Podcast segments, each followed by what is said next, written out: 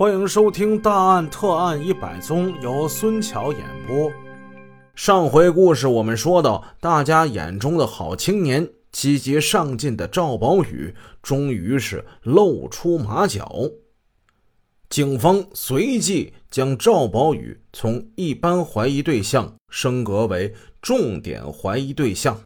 这天，在沈阳市公安局宽敞明亮的会议室里，召开了一次。针对侦破一零一八案件具有决定性意义的会议，会议由市公安局安副局长主持，市刑侦大队汪副大队长、分局侦副局长老钟、小年、老丁以及刑侦和技术部门的有关人员都参加了会议。会议之上。甄副局长汇报了几个月来侦查工作的进展情况和最新发现的线索，列举了将赵宝宇作为重点侦查对象的主要根据。汪副大队和技术部门的同志汇报了赵宝宇的自然情况、近来的表现以及对螺丝刀的技术鉴定结果，然后进行了热烈的讨论。有人认为赵宝宇最近一个时期暴露出很多的疑点，可以立即将他拘捕归案；也有人主张将解脱刘辉这一决定在群众之中公开宣布，并做好对刘辉的善后工作。有人认为赵宝宇目前虽然有重大嫌疑，但目前掌握的证据尚不充分。还需做大量的艰苦工作。安副局长年近五旬，方脸浓眉，气宇轩昂，目光炯炯。他一边轻轻地转动着手中一支六棱大号的蓝色铅笔，一边静静地倾听着每个人的发言，时而皱起眉毛，时而在一个活动页本上。简短的写几个字，等到会议室里全部都静了下来，他抬头四下望了望，见大家也都在用期待的目光望着自己，意识到大家正在等着他的意见。很好，安副局长的声音洪亮而有力。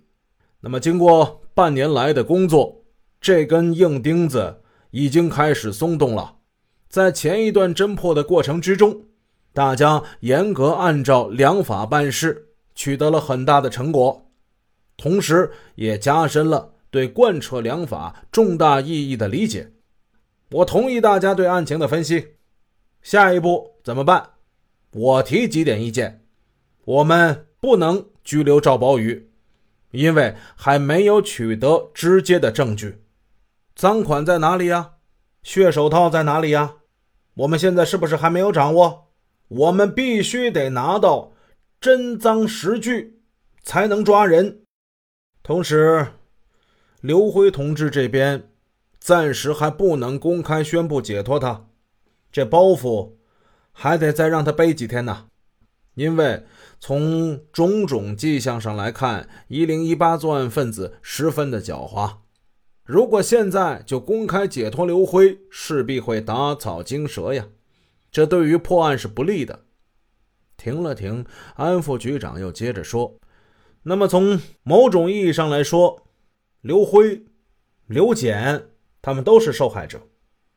在对刘辉评工资的问题上，我们应该向商店的领导讲情，要按照政策办事，不能使刘辉的工资问题受案件的牵连。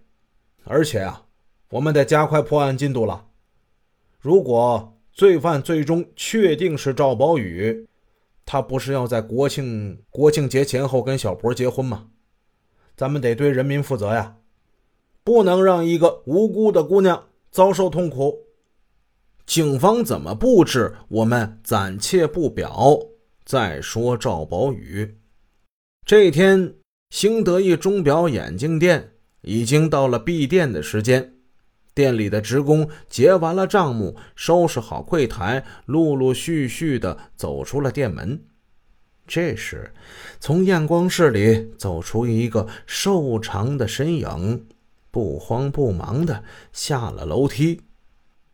此人不是别人，正是赵宝宇。今天下了班，他像往常一样要到兴德一钟表眼镜店斜对过的报刊门市部打个转一进门，平时熟悉的一个营业员立刻就跟他打招呼：“哎，小赵啊，你来来来，快看报，快看报！”说完，把一份《辽宁日报》塞到赵宝宇的手里。赵宝宇点头一笑，算是表示谢意。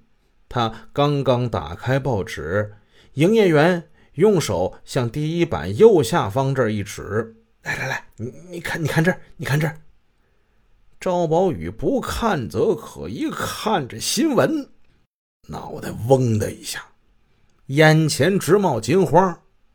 只见报纸上清晰的字迹逐渐变得模模糊糊的一片了。怎么回事？原来这条新闻的内容是：十九年前在沈阳发生的一起全国罕见的八百两黄金盗窃案，最近已经被沈阳市公安局给破获了。罪犯关庆昌、黄淑珍夫妇双双被依法逮捕。赵宝宇看着看着，就感觉拿着报纸这手啊，哒哒哒哒哒哒哒哒哒哒哒哒，他开始抖，双腿一软，他这膝盖就发沉。他赶忙坐在边上一条长凳之上，他得喘口气儿，他心跳的都要蹦出来了。营业员接着还跟他说话呢。哎，你你说，哎，这干损事儿的人是不是就就跟孙猴似的？你说，就算是会七十二变，结果咋样啊？到了他也是逃不出如来佛的手掌心啊！营业员一边笑着，一边拍着赵宝宇的肩膀。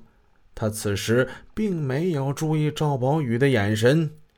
赵宝宇心不在焉的回答：“啊啊，对，是。”是是怎么回事啊？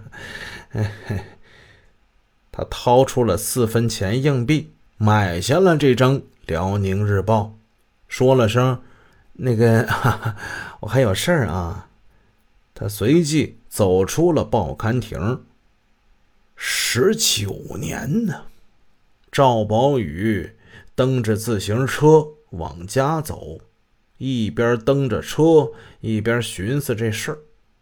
十九年都给破了，想到这里，他不寒而栗，仿佛此时他骑车要去的地方不是自己熟悉的家，而是他最怕、最不想去的地方。这个地方叫公安局。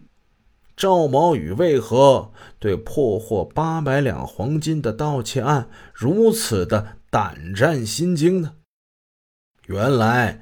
正如专案组所推断的那样，一零一八凌晨那个黑影那个抢劫杀人犯，他不是别人，正是被人看作有出息、懂礼貌、文质彬彬的赵宝宇。他这一看，十九年前的积案都给破获了，眼前正在追查的一零一八一案。他怎能不有这兔死狐悲之感呢？那么赵宝宇为什么要杀人抢劫呢？正是花木皆生果，是非全有因。